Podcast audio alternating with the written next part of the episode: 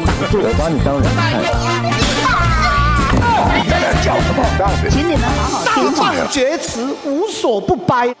欢迎回到大放厥词，我是杰克，我是布莱特。好，就是我刚看了一下，就是许博简之他们在澄清那个影片说，他们当下前三天的状态就是他们是还在那个情绪当中，就是有点被诬陷，然后有点就不是很开心啊，就是反正情绪就来，其实跟那个老高事件那个时候一模一样，就是你前面三天处于一个你被攻击，然后你有一种就是大家那个他的那个黑粉，然后或者是一些。侧翼网军还是什么，就是大家蜂拥而至，就是排山倒海式的这种，就留言式的攻击你，然后抹黑这样子，然后那么多人附和，这样一呼百应。这个时候，他们当下的前三天的反应其实是很类似的，你知道吗？就是老高也好，或许博简之也好，他们都是破百万订阅者的 YouTuber，但是他们面对这种就是排山倒海式的这种抹黑攻击、泼粪这种。他们还是扛不住，你知道吗？那个心理状态，我觉得再强，可能好像还是扛不太住。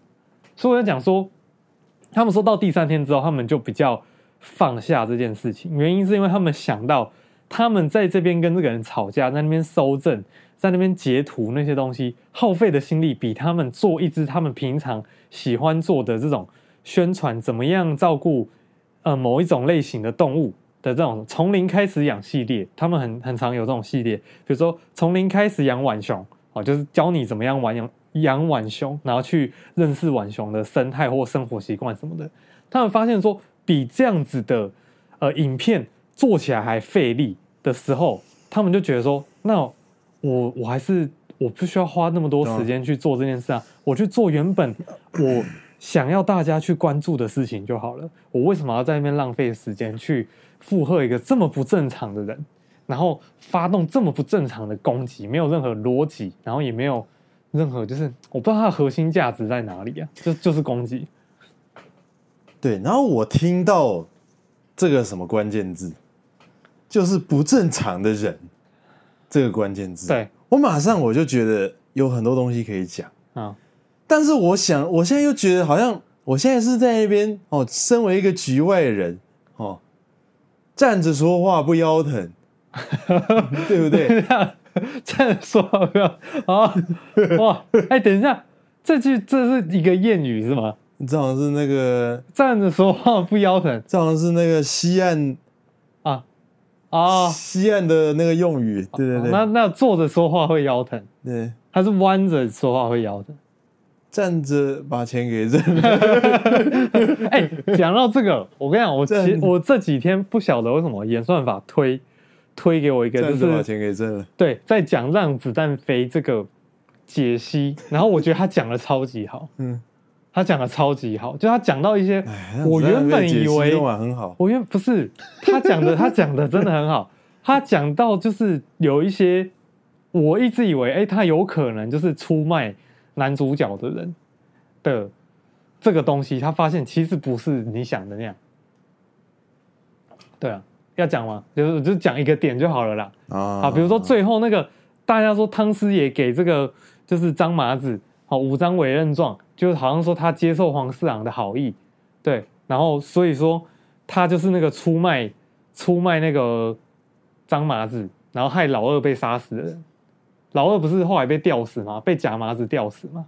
然后他说，就是这个现象哦，呼应到一件事，就是我觉得他这个讲真的超级好，就是那个作就就是导演吧，姜文可能在拍的时候，我不晓得他是不是真的这样想，他就是有一种，他里面不是有句台词吗？就说大家宁愿相信，就是这个马匪不是叫木之，而是叫麻子，人们更愿意相信。就是麻子的脸上应该都是都是长满麻子，这样子，就是人更愿意去相信这种他们自己愿意相信的事情，也就等于什么？我们更愿意相信这个老汤，他到最后一刻一定背叛了，就是张麻子，因为他就是那个从头到尾不说真话的人。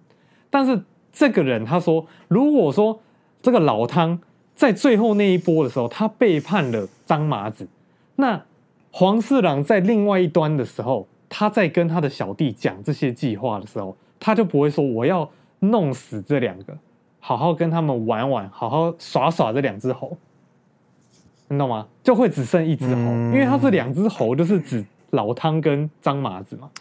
但是他在最后那一波的时候，他是说好好跟这两只猴玩玩耍耍，所以就是说他在那边的认同是没有认这个东西。我只能说，让子弹飞有很多东西都是有。虚虚实实的那种灰色空间在的，对，然后就是有点像是你更愿意去相信你想相信的那个版本。Okay, 可是，在他这个论点之下，最后火车上那个就不可能是汤师爷，因为很多人那个后后来都有就是用那个那个画面，就是证明说，最后其实汤师也是去那个上海的那个火车上有他。没有吧？就是很多人都有这样讲啊，反正那个就是很难呐。我跟你讲，让子弹飞就是那个啦，一个很猛的东西啦。我只能这样讲。而且他，我跟你讲，那个频道是我觉得好看的点是哪在哪里？他细细的解说每一波那个张麻子在跟他那个就是明细，我们看就是这样顺着过去吧。但是他把每一句台词跟那个都猜出来，就说哦，当下这个人的状态是他不晓得这些情报，但他在套。他在套话，还是说这个时候哦，他已经知道了这个情报，但是他想再试探，但他不是很确定，就是他把这种东西都很细节的猜出来。影评呢？我觉得超好看，影评就是要这样啊，真的是超好看。好了，但总而言之，看我刚才讲一个站着说话不腰疼，可以讲那么多，不是因为我们讲到西台湾嘛，对不对？西台湾唯一可以值得讲的，我跟你讲，就只有这个。他还讲到一个，他说功夫。功夫这部片，嗯，就是他说周星驰《功夫》这部片的英文版的名字，你知道吗？就、嗯、他叫做哎，片是空腹吗？没有没有，空腹后面还有一个吗？对，空空腹哈手，嗯，然后这这个哈手就是有点就是他说，就是、我看那个周星驰打打拼的感觉啊，不是是骗局。哦，对对对对对对对对。对。哦，对了，对了，对了，对，我看我也是看那个人讲这个哈手，他就说，哦，他就说那个时候周星驰有去给美国人访问，然后美国的那个就是反正就其中一个不欧洲还是美国啊，反正就是问他说，哎，你的这个片名就是叫功夫哈手，那这个哈手是就是你自己要的嘛？因为你的中文翻译好像没有骗局这个意思的东西，那他就说，呃，原本呢。我这个 他不是这样讲，他说他说原本他讲英文，他说原本他这个片名呢，他是原本只要空腹就好了，但是是美国的制作方那边认为说，有这个 hustle，他会比较好去让观众理解他的这部片的概念，所以美国那边的制作方就是就帮他加上 hustle 这样。那他在理解 hustle 这个单词的意思之后呢，他也觉得说好吧，那就是没有问题，但。嗯，那你知道这个 hustle 就是贯穿整部片，嗯，他就好像说这个功夫骗局就像是当那个乞丐卖给你那一本武功秘籍的时候，嗯、就是一个功夫梦，就是一场骗局，他让你以为你可以练就一身功夫，可是问题是他真的有练出来啊？没有，他说最后一个镜头不是他们在糖果店吗？都没有，是不是？糖果店那些人来人往的。路人全部都是那个九龙城寨，哦、对，呃，九龙城还是猪龙城寨，我不知道，嗯、就那个城寨里面的那些重要的事情没发生过，所以就说这个就很像，就是庄周梦蝶，嗯、不是有一只蝴蝶飞出来吗？就是那个就是庄周梦蝶的意思，啊、对对对对对，庄周梦蝶的意思，啊，那个蝴蝶贯穿整部戏，从、嗯、前面出现，飞飞飞飞到那个功夫的那个悬崖之上嘛，然后那个片。呃，那个功夫这两个字不是是在两个那个很像岩石上面的那个吗？你记得那两个字吗？嗯、那不是有只蝴蝶飞出来吗？飞飞飞飞到中间，飞到那个那个聋聋哑，就是那个哑巴女，她那边也有飞出来嘛？那飞到结尾的时候，也有再飞出来一次。然后他们路上的人全部都是真的路人，嗯，对啊。然后我就无意间就是碰到这个频道，然后讲这些东西，我就觉得哇，一个应该也是那个。西台湾那边的人在做的，嗯、西台湾的人其实有些素质的。不要一直讲人家西台湾，我刚刚说西岸，西台湾是你自己讲的。哦，西岸人民啊，嗯。西岸沦陷区左岸，啊，左岸咖啡，嗯，右岸。钓鱼台，嗯。我刚刚到底要讲什么？我一下想不起来。奇怪的人哦，不正常的人呐、啊，不正常的人，点错对不对？哦，不正常的人，就是我觉得哦，虽然我现在这样是局外人讲话，所以很轻松啦，然后很理性，可以这样。但我觉得说话不腰疼，对对对，当我们陷入进去的时候，还是可以陷入到那种有这种危机的时候，我们还是可以把这一段拿出来想一想。我觉得那样是有一点帮助。这一段就是说，我觉得大家都没有，包括我们自己平常啊，哦，我在面临一些人的时候，嗯，都会忘记一件事情，但忘记说，就是谁是正常人，谁是不正常人。啊，今天如果你在跟一个正常人讲话，像我们平常讲话嘛，嗯，我们可能有什么意见不合之类的哈，什么反正各种会有各种问题，我们都可以讨论。嗯你讨论，它是一个正常人的讨论。比如说，比如说，要比如说什么？比如说哪个牌子的筋膜枪 比较好，这样子，对，各种的意见的不一样，他是正常。如果今天是正常人在跟你讨论的时候，你可以用很大的心力、很用心的去跟他讨论，跟他介绍，你甚至可以很用心的去反驳他，去跟他就是对撞哦。嗯，我觉得是这样讲。那今天如果是就像他们现在遇到这个黑粉，呃，或者说侧翼等等也好，或者说我们讲泛指任何不正常人，当你今天在跟一个人讲话讲久了，你发觉他不太一样，他已我不知道那个怎么，因为我要一次泛指很多人，所以很难用一句话去形容那么多人。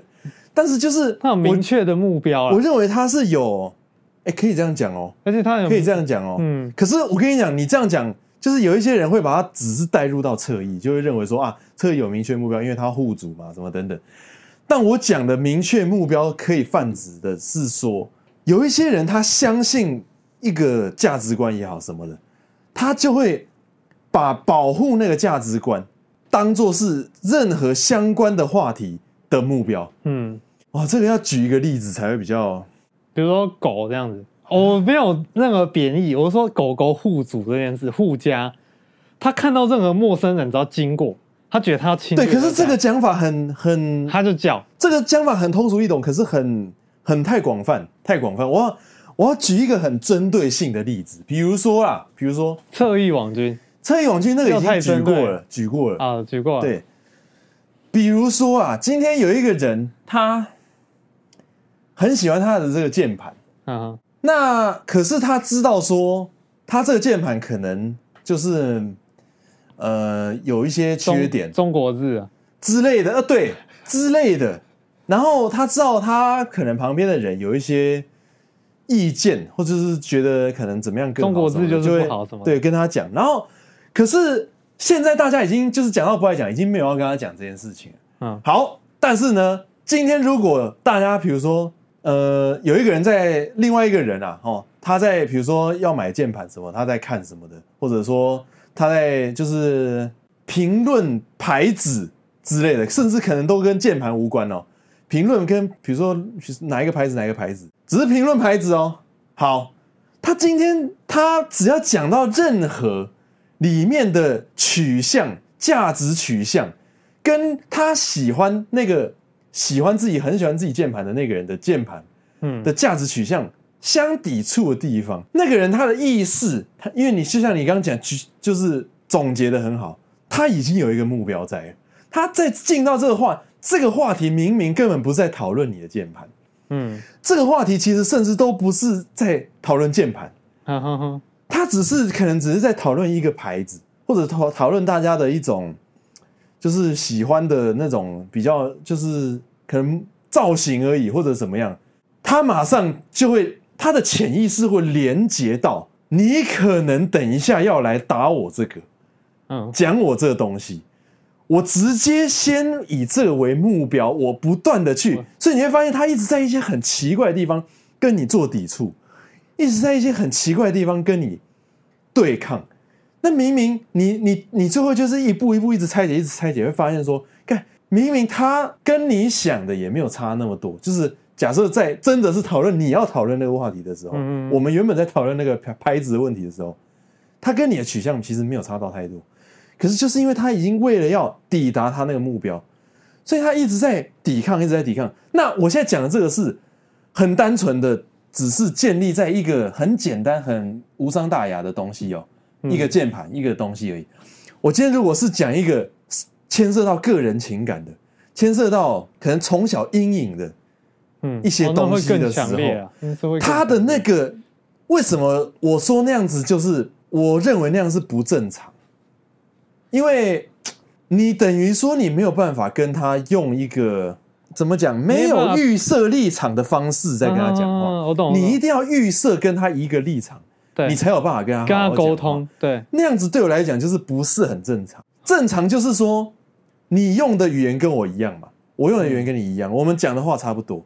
嗯，理论上我们如果都有逻辑能力，都有理性思思维的能力，好，那我们的差异点就只是说，哦，我们嗯从小哦，比如说我们比较接触哪个东西比较多，我们的经验不一样哦，我们的。喜好不一样，因为我们基因嘛，然后我们的喜好不一样，我们的什么不一样，这样而已。可是它都是在一个相同的逻辑以及语言的共通性底下，有条理的，有就是有因果关系的，没有那种潜藏物的情况下在讨论。嗯，我看，我怕我真的讲了，很多人会已经听得很那个。OK，就是。当你我发现，那我觉得这个是为什么要讲到这样，就是我要试图去帮大家解释什么叫做不正常。那当你遇到一个你开始觉得那个人他其实在保护，或者说在害怕一个额外的东西的时候，不是你们在讨论东西的时候，你就会发现你讲话的阻力很大的时候，你就要知道你不是在跟一个正常人讲话。我我我我我我觉得简单来讲就是。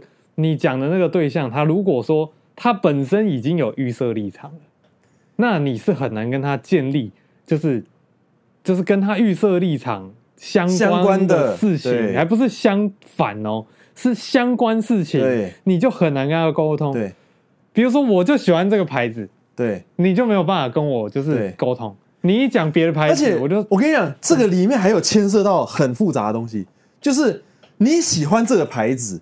有时候不是你真的喜欢那个牌子，嗯，是你现在可能拥有这个牌子，或者说你现在最顶只能买到这个牌子，或者你已经在这个里面了，对，你也没办法再亏损，对对，或者说你也没有办法比这个更好了。还有一个可能性是你你在讨论之前，你已经知道你已然亏损，因为你没有在。最好的价钱里面得到你最好的 CP 值，你知道人家讲一讲一定会暴露这件事情，对，然后你就会捍卫自己的，有时候是捍卫自己尊严，你知道吗？就是觉得说哦没有啊，我没有亏啊，没有啦，我那个牌子我也很好啊，对对对，三角结构什么的，对对对，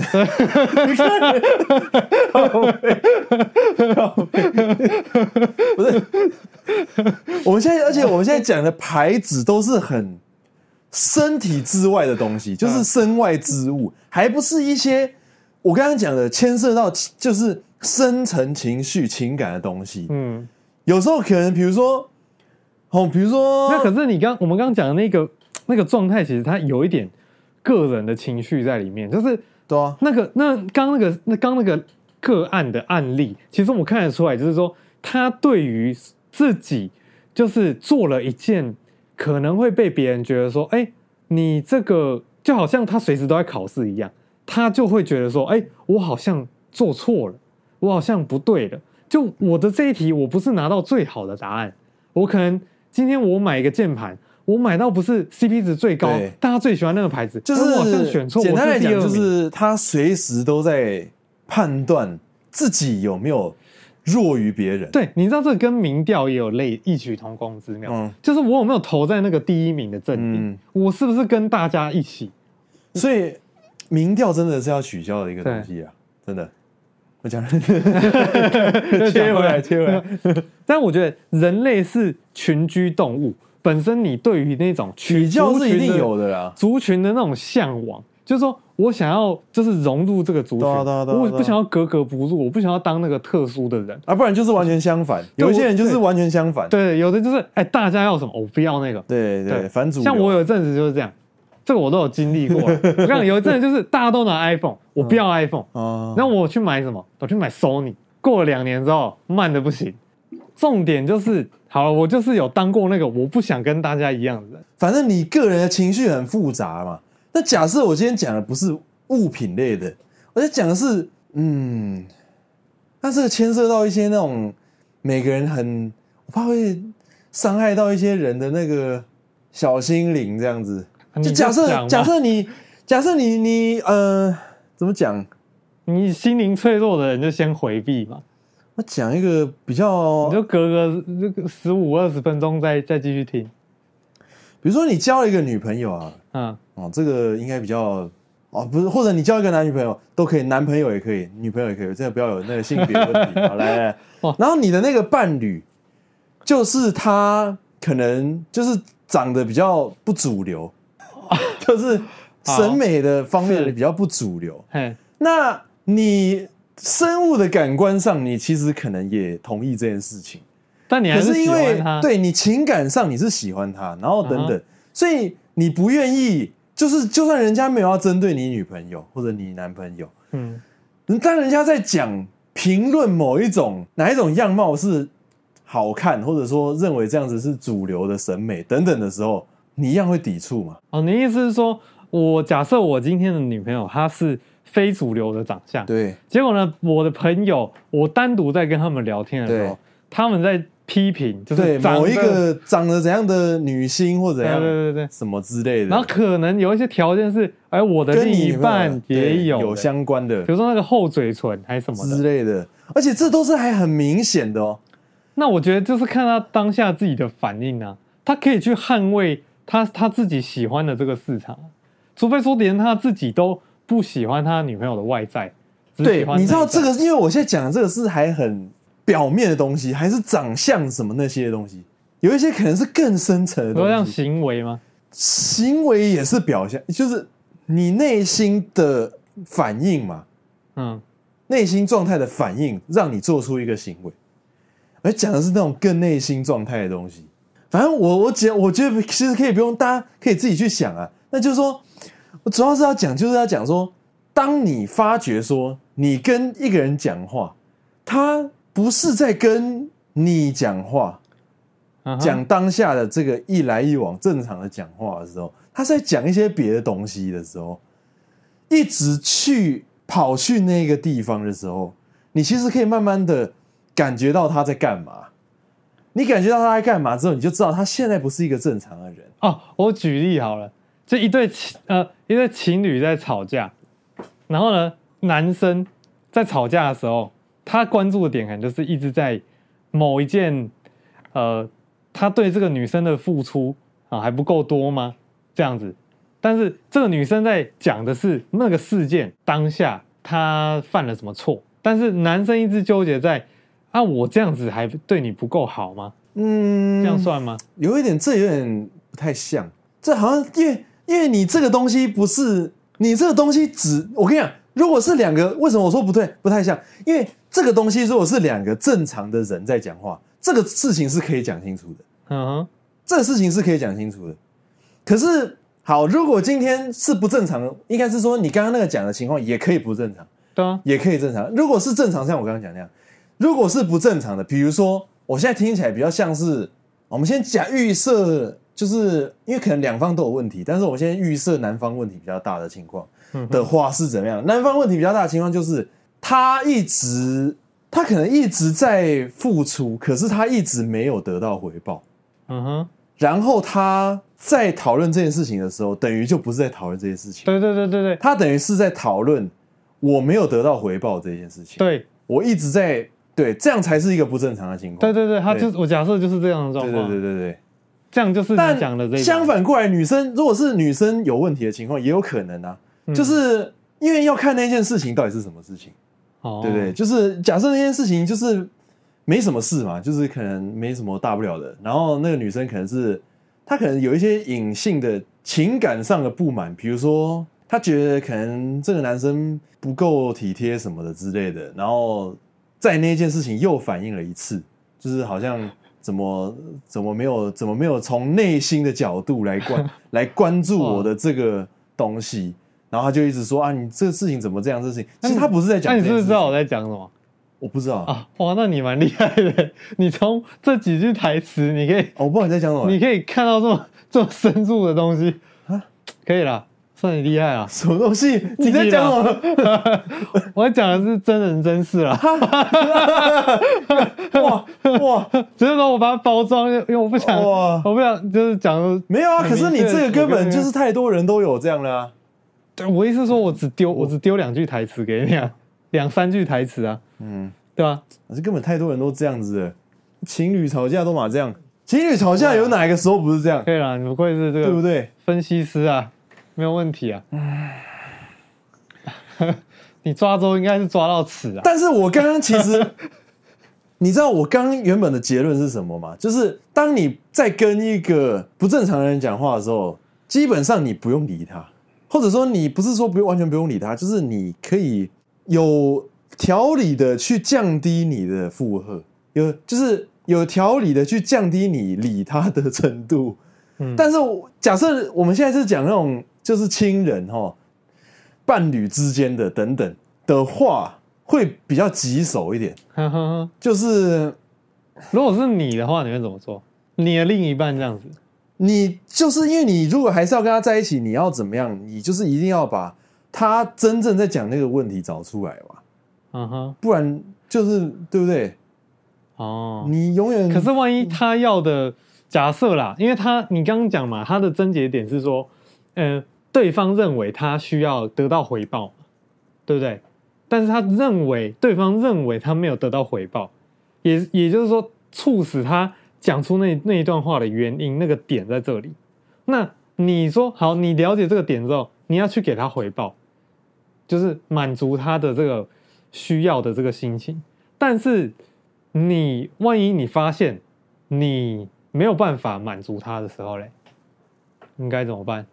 基本上如果没有办法满足他，就可能比较麻烦一点，比较濒临这个分手的阶段。我好像知道你在讲什么嘞，就说了不要放手。我好像知道你在讲什么嘞，可以吧？巧妙的，哎，哦啊，是有意思吧？可是，可是我讲认真的啊，假设是以你的那个状况，我觉得那不是什么不能满足的东西呀。没有，那个是我我举例好了啦。假设你的另一半他需要你，但是他需要你的方式是你不是自那么喜欢那样子的生活方式，那个时候你就会变得说，你你去满足他，你自己会不开心，但你不满足他，你想做你自己的时候呢，对方又又不不高兴了，他又觉得说，哦，我对你那么好，但你没有 feedback 给我的时候。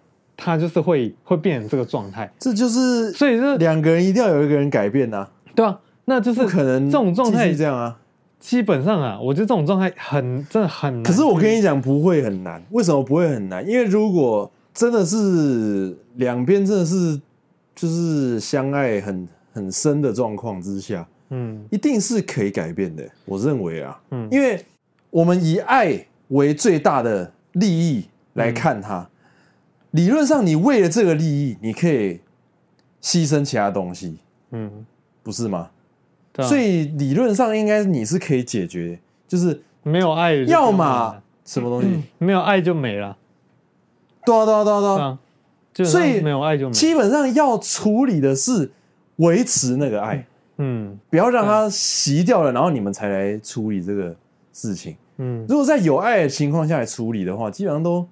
嗯，我觉得没什么问题，啊，不是吗？对了，本质议题啦，因为你假设你你还有爱，真的，我就我真的觉得可以解决，可以，我也相信可以解决，但我一定有人是可以，因为我觉得就算就算是你，比如说你是要求对方来配合你的那个人，嗯，你也可以改变，你也可以就是对啊你就是要求说，其实有少一点有一种状况就是那你是家被要求的人，你也可以改变，对，你也可以哦，我觉得就配合你而之类的且而且那样子反而更舒服，你懂吗？就是双方都有爱的情况下，大家各进半步，我们就可以又在一起，对吧？对不对？我们大家各进半步，你委屈半步就好，你也不要委屈到全部，嗯，然后另外一方也委屈半步。但现在现在状况是说，假设你原本你是原本踏一整步的那个人，你现在把你那一步收回来，那你对方他却不愿意像你一样踏出一整步来把你找回来的时候，我觉得这个这个这个是真的就就没了，没没没得谈。所以你讲到一个，其实你讲到一个关键，你讲到一个关键，在这种关系里面，哦，伴侣关系里面，甚至我觉得可能任何关系都是这样，嗯，就是朋友也是这样，就你不要说委屈太多，嗯你的关系如果一开始建立在你委屈太多，或者你让对方委屈太多的情况下，嗯，就是人是都是人嘛，他没有办法忍那么久。他如果委屈，他就是在忍嘛，嗯他没有办法忍那么久。哇哇哇！有感而发，是不是？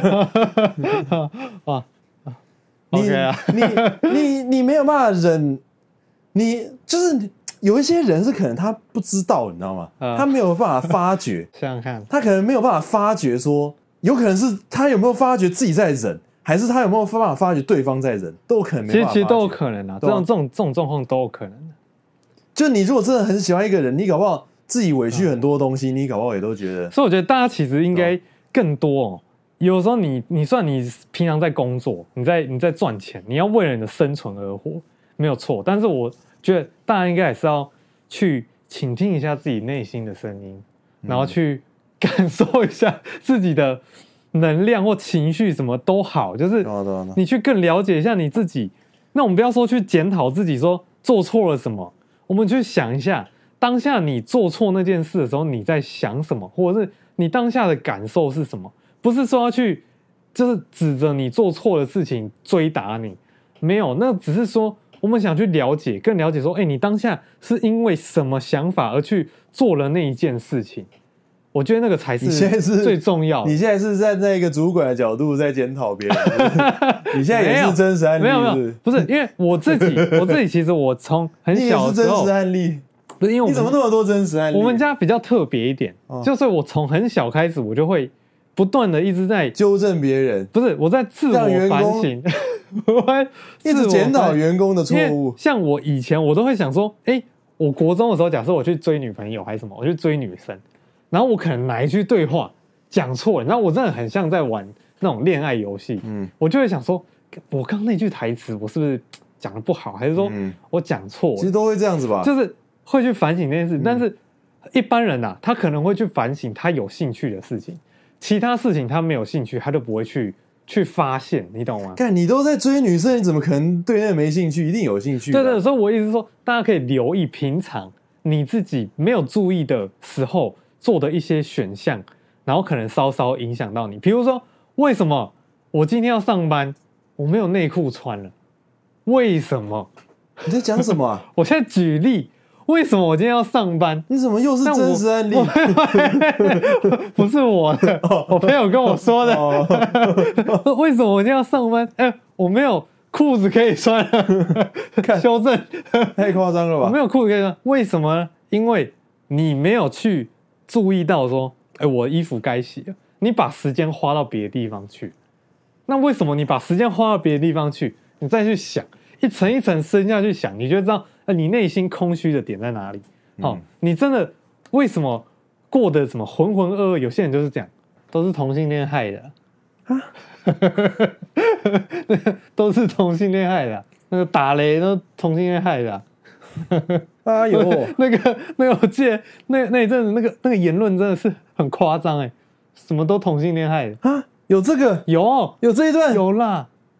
啊，我以为你在讲美江哎，美江那个是啊，我以为我阿有哎，有啦有，他也算阿有一下哎，他也算这个势力之一啦。我以为你完全在讲美江哎没有，没有没有，我讲的是有一阵子那个有一些那个老人有很很狂的发言，对吧？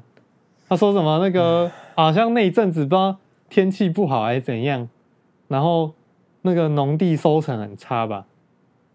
哎，不过我其实这样想想，我觉得其实你不觉得，其实这几年来，我觉得台湾以这种文化角度来讲，就是你看他以前会讲这种言论的人，现在就感觉比较少，还是怎么样？就我觉得是有进步啊，有吧？但是他们就变很压抑啊。嗯，也不一定啊，有可能人家就可能比较没有那么抵触啦。可是很多他们的小孩出柜，他们也是就。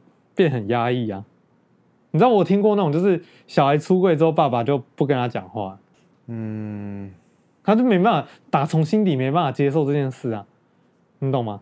他就是只能只能说哦，好了，那我就是我懂啊，我支持啊，但但我没有跟你讲话啊，你知道吗？那那就不对啦，对啊，不是啊，那就是那逻辑就不通了啊。你知道像这个，我就会讲，就是我爸就是这种人。就说什么？然后平常都说什么？哦，我很开明啊。可是你你跟他一讲说，哎，万一你的孙子是是同志，怎么办？对不对？然后他就跟我讲什么？哦，那你不要带他来见我。我靠！我靠！哦哦哦！我很开明的，我很开明的啊！你不要带他来见我，不要带他来见我。你看，哦，哇塞，这什么？哇！哇，这比尚书大人还机灵哎！哎，某方面来说，我觉得有时候，嗯，以男生来讲啦，你是同志的时候，有时候你的社交能力比直男还还强。嗯，可以这样讲，因为你要更用力的去寻找你的同伴，所以你的那个你的社交力，那也不一定，也必须强一点，这样子也不一定，因为我看过没有的，我我有遇过没有的，嗯。有一些就直接去当兵，你知道吗？哇，你讲我，我听过很多个，不是只有一个，我没有针对谁。你讲的好像又 有看过，有有有，我有看过很多个，就是去当兵哦，然后，然后都是想去想去享受天伦之乐的那种感觉。哦、那其实里面好像，嗯，我把天伦之乐用在这里，是不是？好像没有那个环境让他天伦之乐，偷偷换概念这样。也没有啊，不会啊，大家都一起住、一起洗澡什么的。嗯，也没有吧？没有吗？但也，可是你难道是所有人都很喜欢吗？也不会吧？没有，会会遇到吧？如果大家都是双性恋为前提，而且他就算他不是，大家都有开发的可能性啊。不是啊，而且就算他不是同性恋，他跑他也必须去当兵吧？什么叫做他就跑去当兵？我他本来就要当兵啊，他签字愿意哦。那签字愿意，我觉得环境好像没有到可以让他对，没有让他很很有很好的签字愿意的环境是比较舒服的。你不要想那个新训啦，没有，我觉得新训的环境还比较好哎，真的吗？因为嗯，怎么讲？因为新训是你的人口基数比较大嘛，哦，你人口基数大，然后你们全部这一群人又全部睡一间，那你们这样子是不是好像？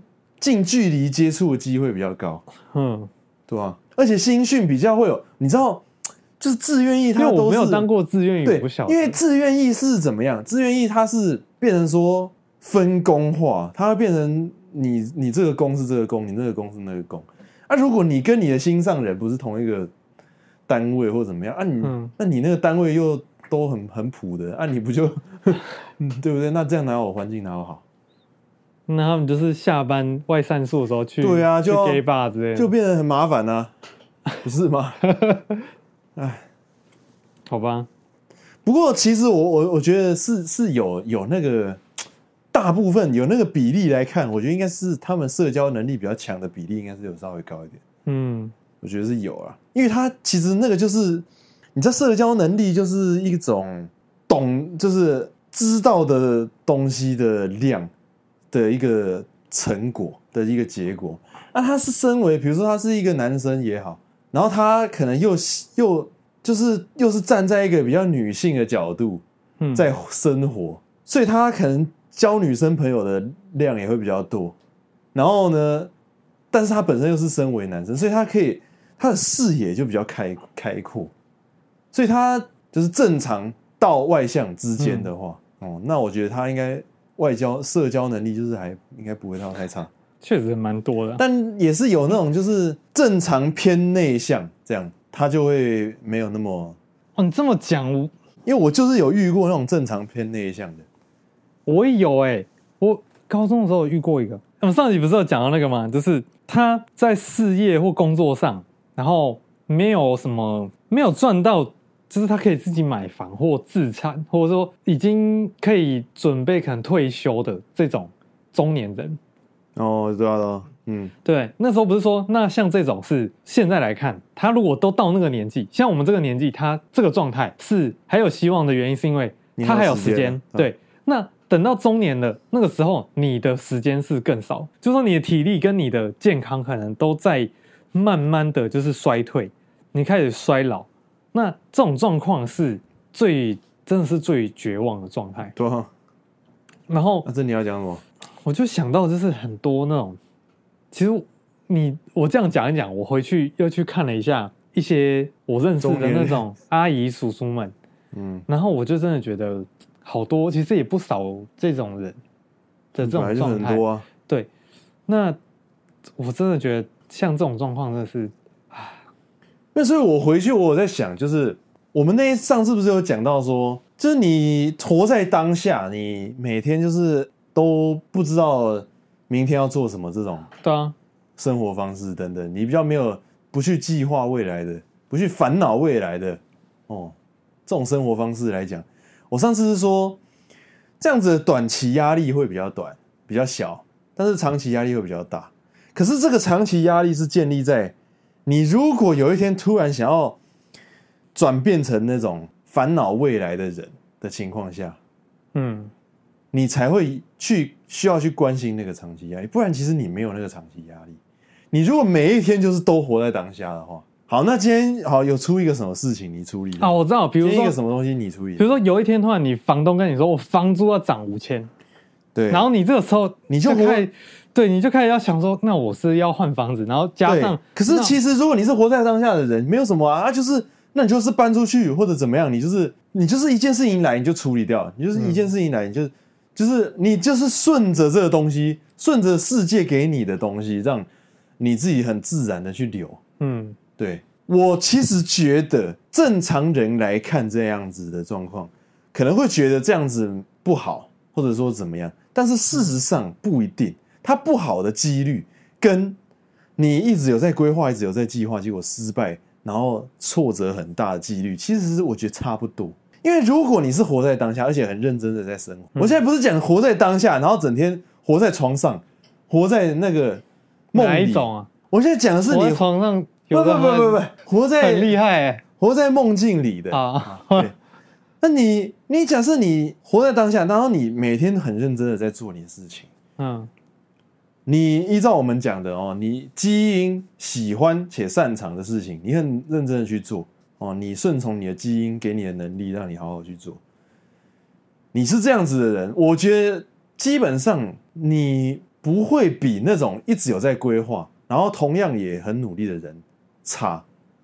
我觉得几率上是差不多的，真的。嗯，因为你有在规划的人，你认为说你规划了，你事情可以照你规划的东西走，其实不一定，其实很多都不会。嗯，很多都不会照你规划的东西。那你有规划，结果没有照你的东西走，嗯嗯嗯，其实对你来讲是一个劣势。为什么？因为你浪费了时间去规划，然后你规划的东西没有发生，给你一个 shock。你平常没有在训练那个承受灵机应变的那个能力，突然你的规划以外的事情发生，你的承受能力会比活在当下人差。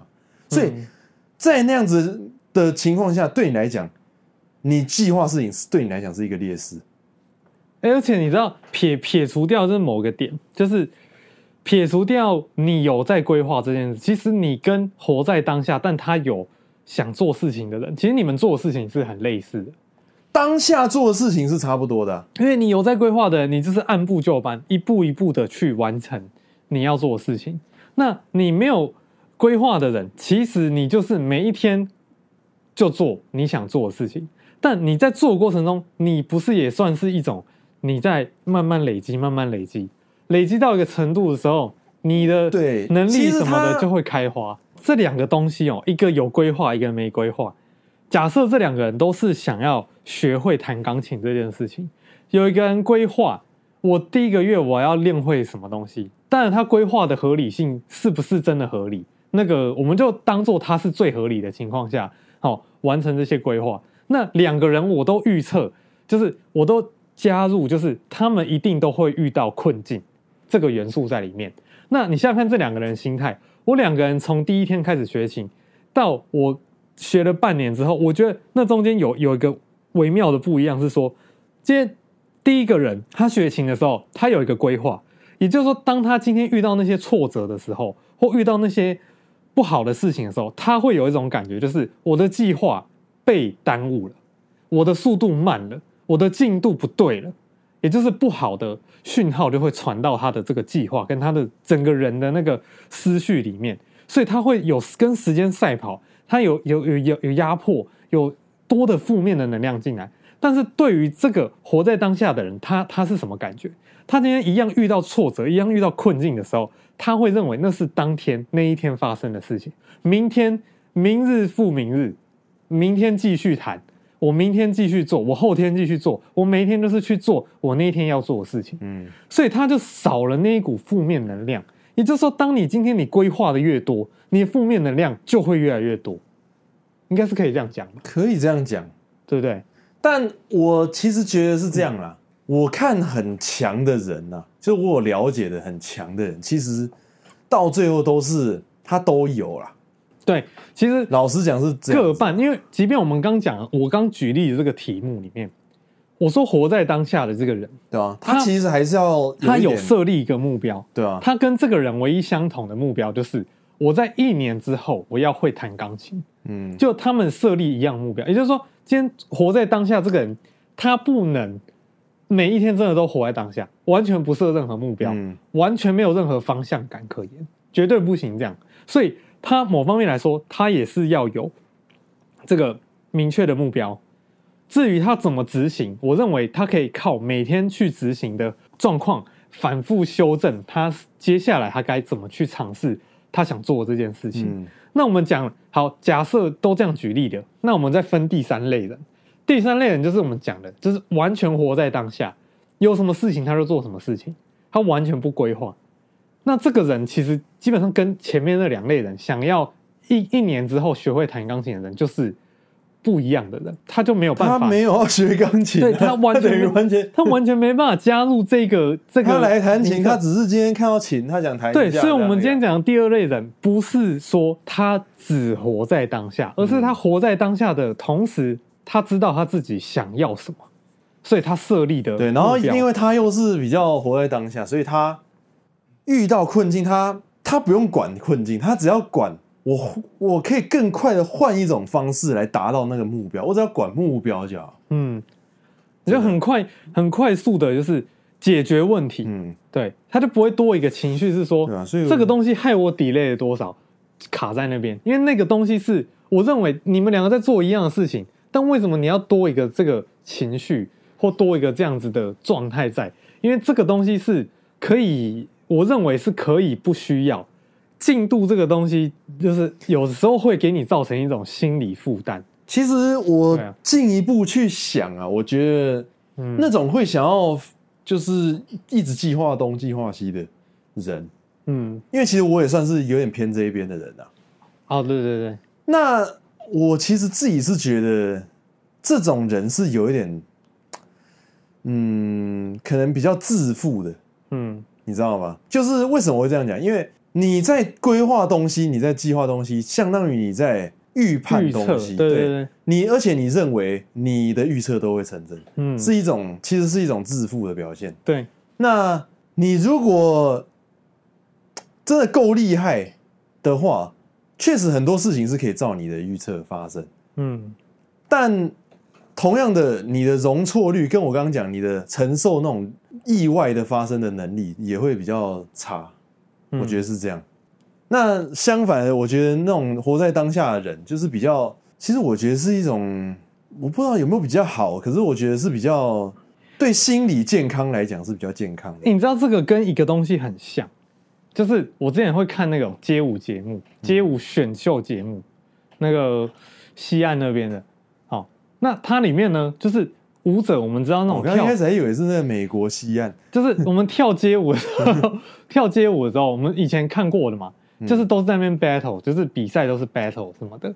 也就是说，他们都是在呃 DJ 放的音乐当中去去创造自己的诠释，对于那段音乐用肢体诠释那段音乐。然后用那样子的舞风一样，我们用一样的舞风，但我们对于这个音乐的理解，我们用身体创造出不同的诠释，然后去让裁判看说，哎，我觉得你诠释的这个东西，哎，我比较喜欢，所以我投你一票。这样子，我们以前看的东西是这样，但我在那个节目上，我看到两种，就是跳舞的人，一种就是专门都跳那种编好的舞，像那种韩团啊那种，嗯，就是他已经是一个。Dancer 老师他编好了一整套的舞，那符合那个音乐，那也就是说那个音乐的任何，这是不同的比赛吧？没有没有没有，他那个比赛里面呢、啊，这两种类型的舞者都有，就有点像我们刚讲的，就是你今天你都是一个做很，那就是比赛没有去限定对他们的方向，但是他让他们两个啊，就是你即便是跳 battle 很强的舞者，你也总有一天你会遇到，哎，厂商花钱请你去表演，那你们要。编好舞啊，你不可能就是来，然后叫一个 DJ 放音乐，然后哎，常常就大家都看我在。所以那个那个比赛应该是放就是固定的音乐，对不对？比赛就是因为你如果是即兴的比赛的话，应该是音乐大家都不知道的，对，大家都不知道，就是固就是啊。可是他可以编舞，代表那个音乐他本来就知道了。对，所以就是分这两种舞者嘛。但我刚刚讲的是说，我们讲的这一种类型，我想到的一个模板就是在 dancer 这边。就是你有一些只学编舞的人，嗯、你只学韩团那些编舞的人，嗯、你哪一天你要 battle 的时候，嗯、就不太，你要临机应变的时候，嗯、你听到那个拍子，你你不知道，嗯、你只能跳一些很安全的拍，嗯、你没办法去很享受在那个音乐当下。嗯、那你今天你全部都整天都在 battle，然后你都不去练编舞的人，嗯，你就会缺乏细节，嗯，你有时候有些细节你就没有办法做到像人家那么细，这样讲，所以。最强的人是哪一种？两边都很强的人，嗯、你你又可以编舞，你又可以就是跳即兴。但你中有一个岔题，我是很满意的。这个就是 我跟你讲，这就是主题跟这个完全 match 到的一个、嗯、我想到的一件事情。但、嗯、你知道我刚刚在举一那个某个领域很强的那个两个都有的人是谁？你知道吗？对，是 Stephen Curry。你知道为什么我觉得 Stephen Curry 会那么强？就是其中一个原因。为什么？就是你知道，一般很多球员啊，刚出来打，然后他打的不好，他就觉得很沮丧，然后很生气，然后在那边各种很那个。可是我看 Stephen Curry 那个人哦，他可能从他出生他就不是这样，嗯，他从他出生就是我这一球没投进，他没差，我下一球再投。就是他今天他这一场打不好，他没关系，他下一场再打就好了。哦，今年输啊，我没差，我明年再打就好。你知道一个好的一个射手一定要我发货后来发觉一定要有这种心态，嗯，一定要有这种心态，真的。阿洛一直没进呢，他一直没进，然后就跟你说没关系，我们明年再。可是可是你知道他就是你讲的你讲的东西就是牵涉到那个另外一边的东西，对，就你有没有那个技术？对，你还是要有一个东西可以就是去分析你自己的。每一个动作等等，你要有一个机制，你要有一个感觉的能力，知道说你现在这一次投为什么没进的感觉，跟你上一次投有进哪里不一样？嗯，你你你这一场怎么会输？你对不对？上一场怎么会赢？那个他不是没有分析，他活他活在当下，可是他是有分析的，可是他活在当下，就是他分析完以后就这样，他不会下去延伸下去那个。沉溺在那个里面，沉溺在啊！看我刚刚怎么没进？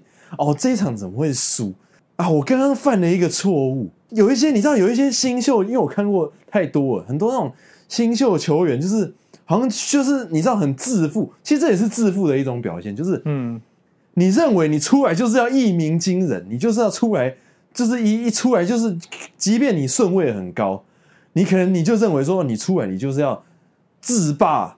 全联盟，看人家那个，对不对？练那么久，那个领多少钱？不知道是你的几倍。人家那个训练师，人家的那个条件等等，人家的肌肉量，人家的什么营养什么等等，都不知道是你的几倍，对不对？人家在同样这个球场已经不知道打多久，啊，你一上来你就在那边为了你那个一点点哦小错误在那边，他们有这么明显吗？有，我就看过一个，然后很生气，然后他明明就是也没有干嘛，然后就是很生气，然后可能就在那边摔东西什么的。那其实就是球场上哎，就是他下场之后，他就比如说他旁边有个水壶什么，他就在那边摔东西。啊，其实有一些大牌球星这样也会啊。可是就是你身为一个那种新秀也好，而且你犯的错误什么的，其实是可能也没有到那么严重。然后你可能就认为说，你可能是其实你知道你你在生，就是我们现在把这个延伸出去啊，嗯，你把这种自负，然后用这种方式发泄，其实你有可能是在干嘛？你有可能在发泄那个你的对手，或者是造成你被压抑的人的对象，像那个球员，他其实有一点状况，就是在发泄他的教练。他教练为了一点小事就把他换下来，他就很不高兴。Oh.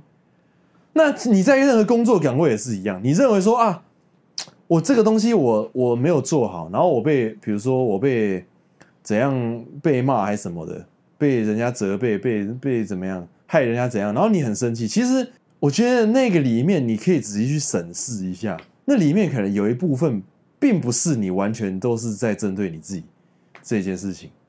你有可能在针对，你也可能只是在泄愤，你知道吗？嗯，有可能。你有可能是对你的对手，因为就是他可能就是比你厉害，然后你就很生气。那你是生气什么啊？他就是比你厉害啊！啊，你要想的不是对不对？在那边生气，你要想的是。